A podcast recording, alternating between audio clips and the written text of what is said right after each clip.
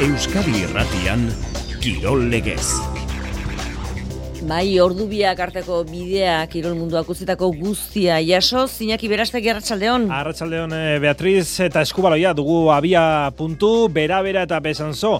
Europa Ligako azken kanporaketako itzulerako partida jokatzen ari direlako gaskan, eta gauzak momentuz ez zondo talde donostiarrarentzat hiru goleko desabantaia iraultzea behartzuen, ba bigarren zatiko be hogeita irugarren minutuan, bera-bera hogeita iru eta hogeita lau galtzen ari da gainera iluntzeko sortzetan, zuazok aula baiadolit jasoko du lasesar.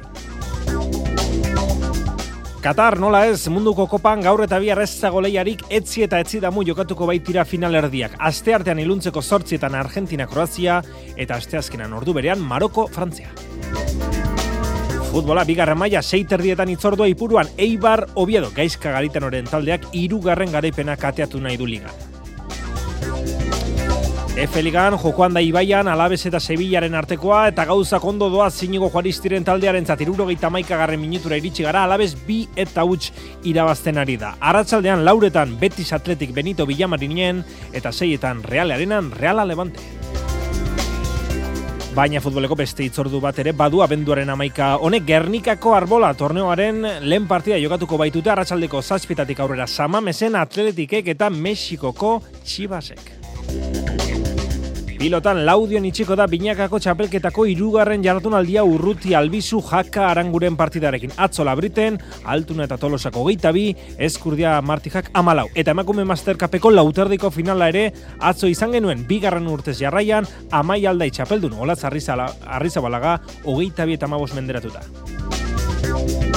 Saskibaloian, estudiantes eta idekaren artekoa jokoan da, eta endesaligan, seiterdietan Kanarian dia Baskonia, Arratsaldeko zortzietan iluntzean Bilbo Basket Obradoiro eta aurrezko lebligan bostetan Leima Gipuzkoa Basket eta seietan Juaristi Albazete. Eta maizeko atletismoan, Turinien, Europako cross eh, txapelketak, hogei urte zazpikoetan, iraia mendia bederatzei garren izan da, eta urrea kolkoratu du taldeka Espainiarekin, eta Carmen Riaño, Nafarra, hogeite irurte zazpikoetan, zazpigarren izan da. Entzule lagunok arratsalde hon deizuela eta ongi etorri goizeko e, eta ongi etorri kiroleak ez e, saiora. Berehala izango dugu izpide Katarko munduko kopa finalerdiak erabakita geratu baitira asteartean. Kroazia eta Argentina izango ditugu aurrez aurre eta asteazkenean Frantzia eta Maroko nor baino nor gehiago. Baina horretan sartu aurretik e, Josean Gaska kiroldegira jo behar dugu EHF European Leagueko txapelketako multzoen fasera sailkatzeko azken kanporaketaren itzulerako partida jokatzen ari direlako Superamara bera-bera eta Besanzon. Talde Frantziarra hiru goleko desabantaia berreskuratzea behar du. Talde Donostiarrak, baina gauzak ez ondo momentuz. Garazi karrera gaskan, garazi arratsaldeon konta iguzu nola duan partida. Arratxaldeon, Iñaki, baba, izuk esan bezala honetan zazpi minutu ia sei, besterik ez dira geratzen partida amaitzeko eta gauzak estu eta larri daude donostiarrentzat. Hogeita lau eta hogeita bost galtzen ari badira hemen gazkan bertan. Zer kontatuko ba lehen zatian nahiko ongi ibili direla, lehen zatian amabosteko berdinketa batekin amaitu da, defentsan intentsitatean dia nabari da, erasoan ere ongi dabiltza eta frantziarren aldetik nabarmentzeko da erasoan ba, bertan denbora galtzen edo ari direna, hauek abantaiarekin jokatzen ari baitira. Eta horrez gain, sei eta utxekoarekin ibili dira defentsa, baina azken une honetan, Frantzi, talde frantziarrak aldaketa bat egin du eta bost eta batekoan ari dira defentsan. Bestalde, e, bera-berakoak nahiko ongi, baina utxarte batzuk sortu dira beraien defentsan eta frantziarrak horiek ezin hobeto baliatu ditu zenbait gol egiteko. Esan bezala, une honetan beraz, zazpi bat minutu besterik ez dira gelditzen partida amaitzeko, hogeita lau eta hogeita bost donostiarrak galtzen ari dira gazkan, eta ez, tentsio ugari nabari da. Bere ala itzuluiko gara gazkara, baina eskubaloiarekin jarraitu behar dugu, futbolean sartu aurretik, beste itzordu bat ere baduelako egunak, zuazo kiluntzeko sortzietan lasesarren aula baiadoliden aurka jogatuko baitu. Betionak ekaldiz atzo galdu egin zuen Malagaren eh, kantxan, aurkari zail baten kantxan, hogeita sortzi eta hogeita bi. Talde nafarrak, gerrera ziberdura ligan galdu, baina soba ligako talde nafarrak aldiz, anaitasunari buruzari gara, garai eta nagusi, benidorren aurka, etxean hogeita mairu eta hogeita iru irabazi zuen Kike Dominguezen eh, taldeak. Eta galtzaie, oso gutxigatik, gol eskas batengatik, bidazo irun hogeita mabos eta hogeita masei galdu zuten, irundarrek puente genilen kantxan. Mikel Zabala, bidazoko jokalariaren, hausnarketa hause. Bixa de, de sesionata gare, ez, ez, eh, partida zan, gaurko partida irabaztiko esan, ez, taldia ba ondo gonda, e, behintzat e, partidoko iru denetan, eta, eta ez dakit, horretu ditugu bost e, sei minutu ba, behar bada presipita garenak, eta partida jun zaigu, eta etxetik kanpo ba, partida jute zaizunean e, gero zaila remontatzia, zaiatu gara, baina, baina bueno, gaur pixkate egia esan e, taldian gauz e, decepcionauta, ze bi puntu hauek oso garrantzitsua ziren guretat, eta eta zitsugu lor. Futbolera sartu horretik, minutu eta emaitza gazkan, eh, garazi? Ba, partidak hogeita segarren minutuan gaude, hogeita lau eta hogeita bost, bera-bera galtzen, bertzan sonen aurka. Hori, epatuta, azgaitezen horren futbol eh, kontuak errapasatzen. Euskadi irratian, Qatar 2022.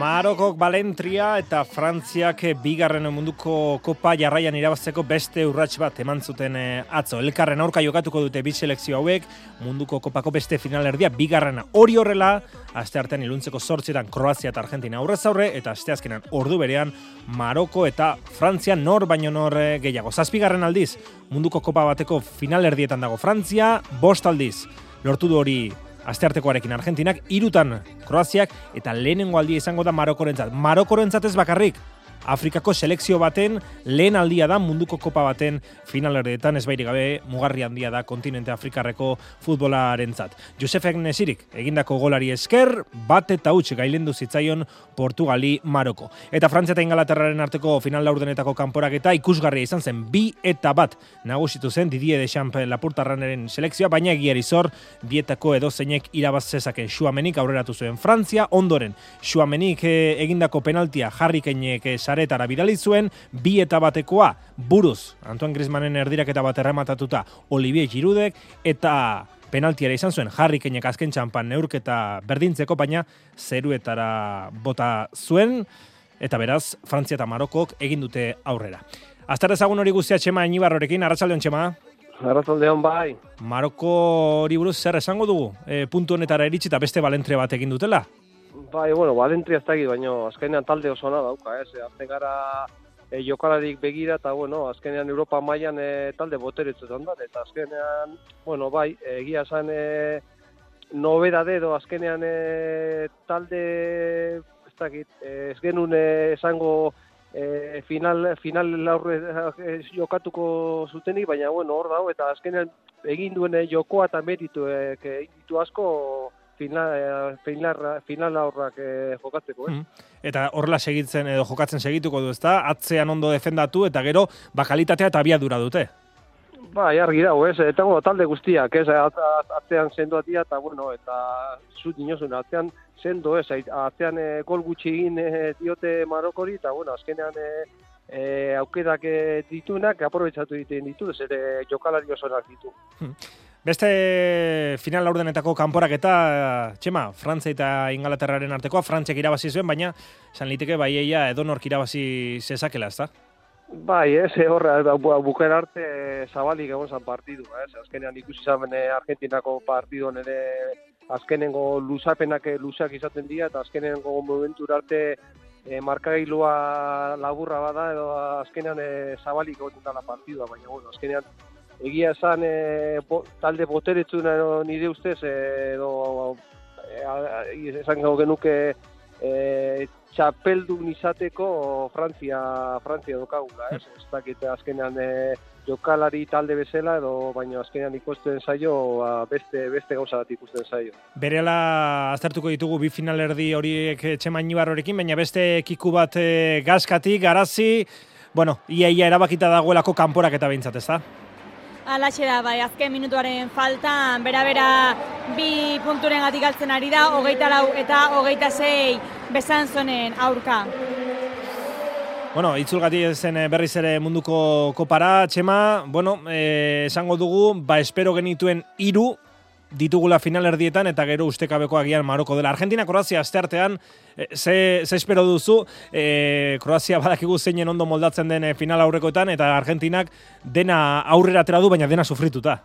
Bai, ez, azkenean, e, bueno, talde guztiak, ez, asko sufrituta, ez, baina, bueno, egia zan, e, e, ba, Kroazia, bueno, e, bizi izan ditu olako esperientziak, eta, bueno, ni talde zento ikusten dio, eta azkenean, e, ja final, final horretan e, ez du talde ez usteko handirik ez da egongo eta bueno, partiduak oso zeilak izango dira, oso itxiak izango dira eta bueno, nik ikusten dute aukera gutxikoak, ez? Azkenan aukerak e, markailua zabaltzen duena asko dauka, izango duela irabazita partida horrela ateratzeko.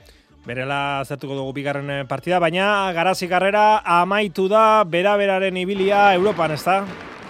Bai, alaxe da, hogeita lau eta hogeita zazpi galdu dute bera bera koneskeek besan zonen aurka, bera zezin izan dute multzoko fasera sailkatu. Protagonista duzunen garazi eskatu itza. Bai, segituan izango dut.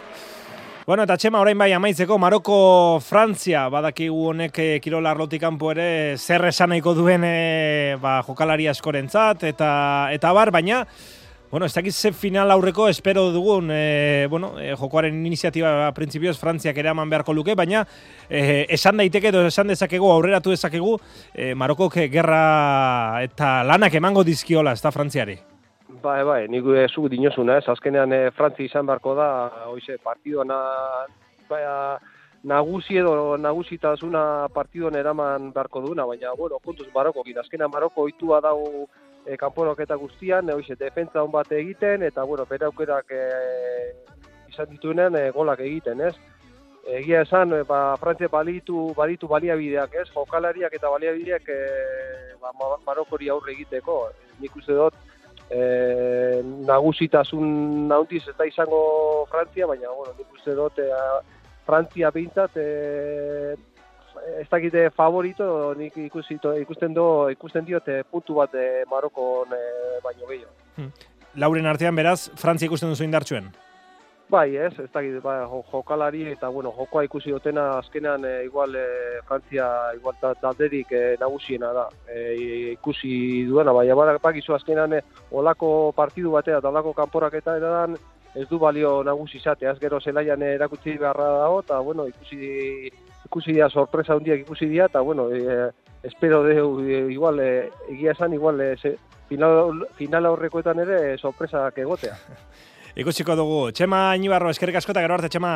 Vale, eskerrik asko zuei. Agur. Azkenik Frantziarekin lotuta esan, Le Parisien egunkariaren informazioaren arabera, Didi de Champ eh, prestatzaile entrenatzaile Lapurtarrak 2024 lauko Euroko para arte jarraituko lukela Frantziako hautatzaile karguan. Katar eh, alde batera utzita, segi dezagun bestelako futbol kontuak errepasatzen. Katar 2022 Euskadi Irratian. Katarretik kanpo ere noski badelako leia ofizialik eh, futbolean, bigarra mailan bertan, Ibarrek partida dauka, gaur arratsaldeko seiter dietan, Obiedoren e, aurka, ipuruan, Hueskari eta Burgosi, irabazi ostean, irugarren garaipena kateatu nahiko luke talde armaginak, irabazeko gozea, mantentzeaz, hitz egin zuen atzo, gaizka garitano armaginen entenatzaileak. Genean, e, ba, bi partiduti bira zitu azte honetan, eta, bueno, e, garrantzitsuena da, hoiek bi partidoiek ahaztea, eta, eta goze hori mantentzea eta eukitzea, ba, azteko irugarren partido irabazteko, ez hori daukagu buruan, eta, eta horretara goaz bihar. Aurkaria aipatutako Oviedo da, garitan hori gustatzen zaion talde bat. Ba, ba, niri gustatzen zaidan talde bat, entrenatzaileak ere gauzak oso argi ditu, oso ondo lantzen du taldea, eta jende garaia, jokalari goian ba, Serri Enrich, Borja Baston, Oben, oso fisikoak, eta, eta talde bat ba, ba, defentzan oso indartzoa dana, eta oso gol gutxi jasotzen dituena. Ez.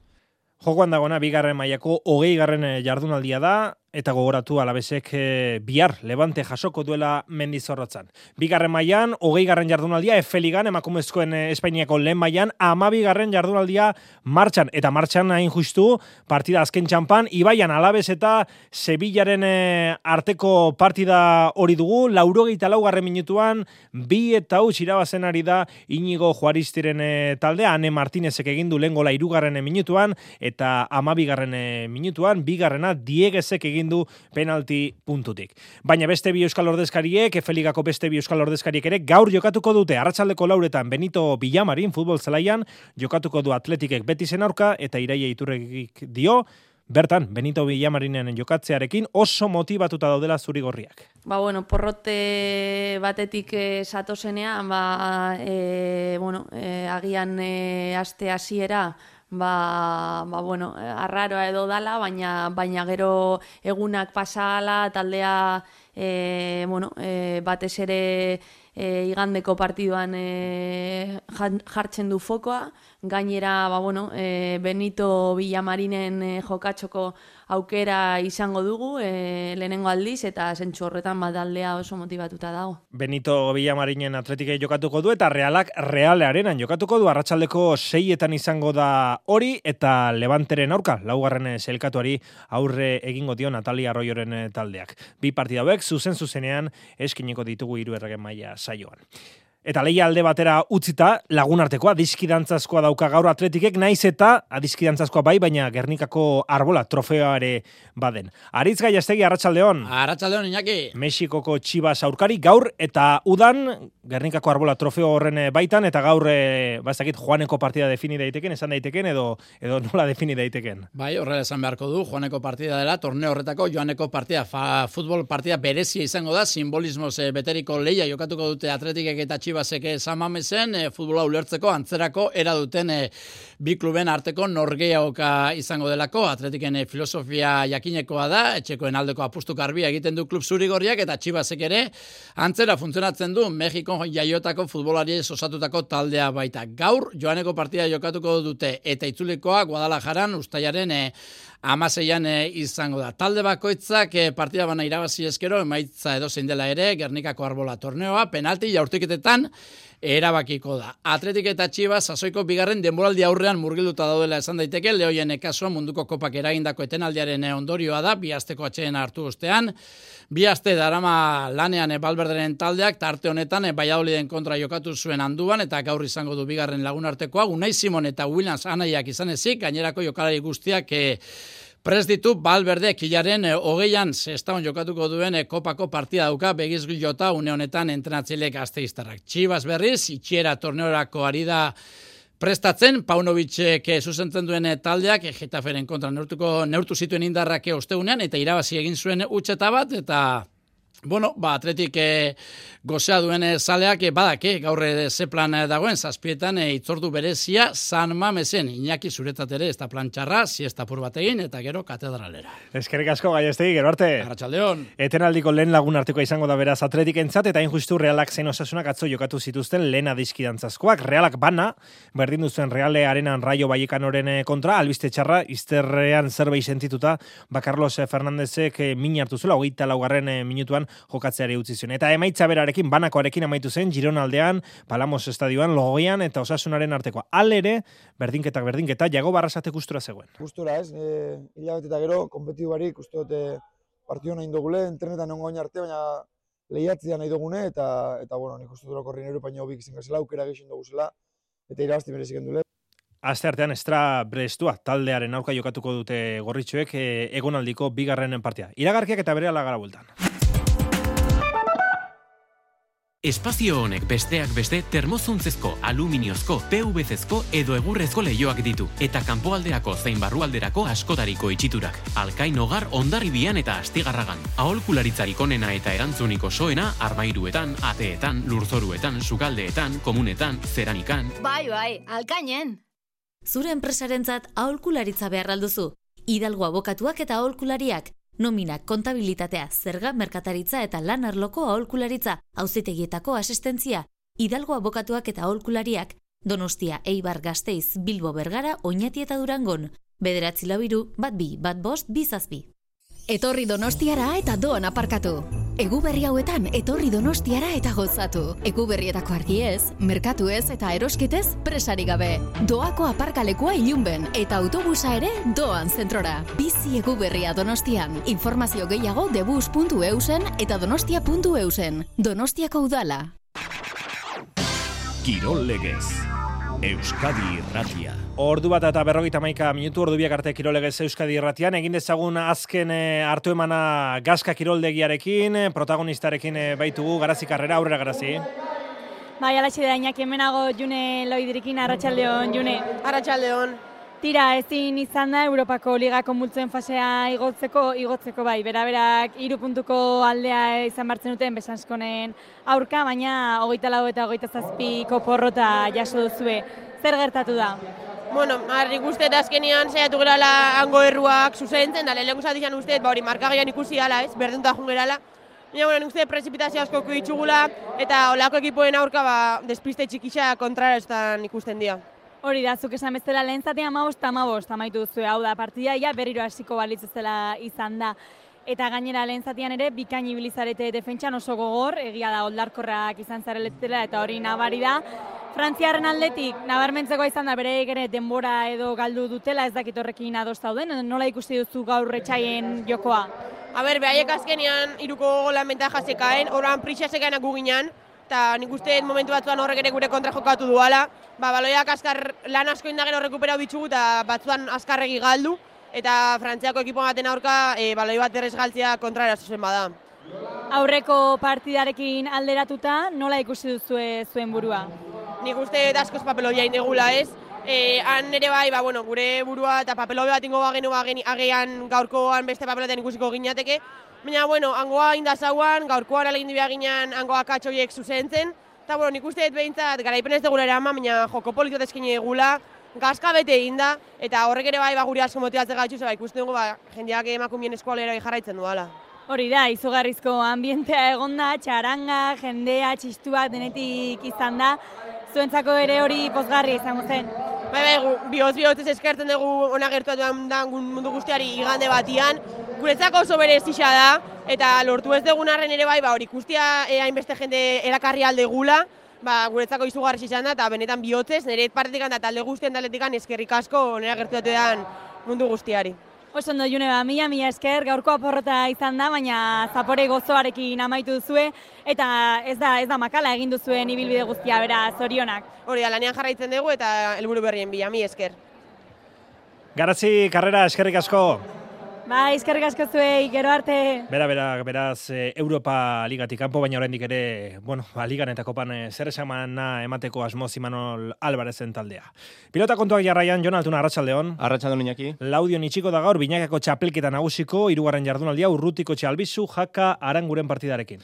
Hori da, eta azken bikote honek, bi jardunaldi jokatuta, ez du punturik e, bildu, baina Erik jakak argi dauka eurentzat puntuak hasiera batean garesti dauden arren lehiakor izan nahi dutela txapelketa honetako partida bakoitzean. Erik Jaka. Lehen jardunaldi hortan ba bueno, tanto bate eduki genuen lehen puntu hoi eta beti izatena, ez? Puntu azkenen e, konfiantza eta lasaitasun emate izu, ez? Eta eta beharrezko dira txapelketan aurrein nahi balima duzu. Eh konstiente gara, bueno, puntu guzti guztik oso komplikatu e, dauzkoula, baina, bueno, uke horta jarri, ba, jarri barra dauko, ez? Beste gure kontrapuntu konsegitzea zai izaten, kompetitibok izan, eta hoi lortze bali madeu, ba, puntuk, lehenaxo dobean duxo gotoreko je.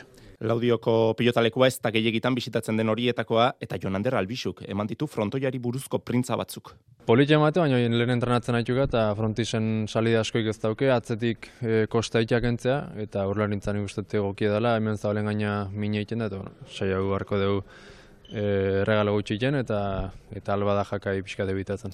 Urrutiko etxeak eta albixuk puntu bat daukate poltsikoan, pasaden astean lasori eta imazi irabazi zioten e, Bilbon, laudion bigarren puntua lortzeko atzea kargatu eta aranguneen zigortzea izango da estrategia protagonistek aipatu dutenez. Jaialdiko lehenengo partidan inakin promozio mailakoan, Zubizarreta eta Uriondo, Larrazabal eta Eskirozen aurka hariko dira. Eta atzola breten altunaren e, berragerpena eta puntua. Hori da, altunak eta tolosak bigarren puntua eskuratu zuten binakeko txapelketan labriten ezkurdiari eta martijari hogeita bi eta amalau irabazita, partida buelta polemiko batek baldintzatu zuen, amairu eta amalaukoan, altunak txokoan utzi zuen pilota, eta nahi gabe martijaren korrikaldia oztopatu egin zuen. Epaiek ez zuten bueltarik eman, eta altunak zintzo hitz egin zuen partida ostean. Ez horretik nik ez da nahi baina bueno, hau, hau hola da, eta da partidu baten askotan gertatzen gautze die, gaur hola tokatua, eta esan dut, ez? buelta zen, baino, baino bueno, juezak erabaki du, nik ez, eta eta jazta. Jokaldi horren ostean armaietatik berari egindako txistuak ere salatu zituen amezketarrak. Hortik aurrera, altunak eta tolosak eh, ez zuten aparteko arazorik izan, eskurdia eta martija partidatik atera egin zirelako. Jokatutako azken bederatzi tantoak altunarentzat eta tolosarentzat izan ziren. Martijak onartu zuen, ies egin ziela partidak. Ba, ez dakit. Nik uste hor amalaugarren tantoan oso ongi dela jokatzen, gustora, eta hor dena ba, pff, beste aldera joan da, e, eta beraiek takada handia lortu dute, eta ez dakiz ba, bueno, hor joan zaigo partidua, eta hori gertatu da. Eskurdi eta Martija puntu bakarrarekin geratu dira. Eskuko minak gaindituta, altuna izan zen albiste, eta bai, ondo senditu zen kantxan. Bai, guztua, ezkerrakin guztua, eskubikin hasieran pixka bildurreneken, eni honen beste soltatzen, baino geho, ja, bigarren parten bildur gutxigo, eta, eta bueno, netzat importantena gaur da, mini gabe bukatutela, egi esan bildur desentekin etorri naiz, e, desente kolpauta bukatu nuen finala, baino, baino bueno, importantena mini gabe puntu egaina eta ez jatzen. Promozio mailakoan alberdik eta iztuetak hogeita bi eta amabi menderatu zituzten bakaikoa eta morga etxe berria. Eskerrik asko joan, esku, arte... eskubiletarekin amaitzeko, emakume master kapeko lauterreko finala, atzo jokatu zen zorrontzan eta bigarren urtez jarraian, amaia aldaik jantzi zuen txapela hogeita bi eta amabos menderatu zuen, olatz arrizabalaga. Oso pozik, amaia aldai. Bai, ez, azkenean, nitxako urteko txapelgeta da, e, presino asko asazinan txapelgeta ez, e, pasan urteko txapela defendiuta gaitik, ganera familia guztie lagunek eta atorri dire eta hola nira gaztea beste postasun bete moten deu, eure karro ikuste euren arpeien zelako arrotasunek irekiko, egun edo dauzelako nigaz eta azkenean hola nospatzea oso polite da. Eta Rizabalagak zioen, etzela erabasartu partidan. Pena asko ez, e, nik uste dut asira asiratik, pena segon kantzan, e, ez da urduritasune edo tentsinoa edo zer, baina ez da e, nengon barruen, nengon frontoi barruen, amaiak asko jolastu deu, erdiko hori bizkarra emoste denbora zoan, erdiko kuadro hori hartu deu, eta eta nik uste aldi, oza, denbora guztien dominetan egon dela, ez tozte itxe zeiten, Eta erremontean, hori diren binakako txapelketan galarretan atzo, ansak eta joaneneak, eh, berrogei eta hogeita bi menderatu zituzten, eskurra bigarrena eta martirena futbolera bueltatuta, amaitu da ibaian, alabez eta sebilaren artekoa, bi eta huts gaiendu da talde arabarra. Saskibaloian emakumezkoen endesaligako atzoko bi emaitzak araskik laurogei, jairisek irurogeita meretzi, Balentziak laurogeita iru, lointek eh, gernikak irurogeita mairu. Jokoan laugarren laurdenean, estudiantesek berrogeita emeretzi, idekak ipuzkoak berrogeita zazpi. Eta lau itzordu gaur, gizonezkoen ACB-en, seiterdietan Kanarian dia Baskonia eta zortzietan Bilbo Basket Obradoiro eta Urrezko Leplikan, bostetan Leima Koruñak ipuzkoa basket eta seietan Juaristi Albazete. Herri kiroletan, urrezko aizkora zerainen, Julen Alberdi nagusitu da gaur, eta finala beraz, Alberdik txikia laugarrenak, Mikel Larrañagak eta Odei Espeletak eh, jokatuko dute. Harri jasotzen gaur, Aimar Galarraga eta Paulo Aspiazu nagusitu dira. Ziklokrosa Igorren, Igorreko nazioarteko ziklokrosa, gaurkoan eh, garaie izan dira Anton Ferdinand eta Lucia González. E, rugbian bi itzordu izango ditugu itzorduak izango ditugu gaur arratsaldeko laurak eta laurdenetan Eskarles talde galestarraren aurka jokatuko du, ba, bironek, baionak bertan galesen jokatuko du. Eta maitzeko atletismoan Europako cross txapelketa, Turinen, Italian, hogei urte zazpikotan, Iraia Mendia Laskautarra bederatzi garren izan da, urrea eskuratu du taldeka Espainiarekin eta Carmen Riaño Nafarra, hogeite urte zazpikotan, zazpigarren izan da. Besterik ez, arratsaldeko lauretan itzuliko gara, iru errega maia saioarekin gero arte.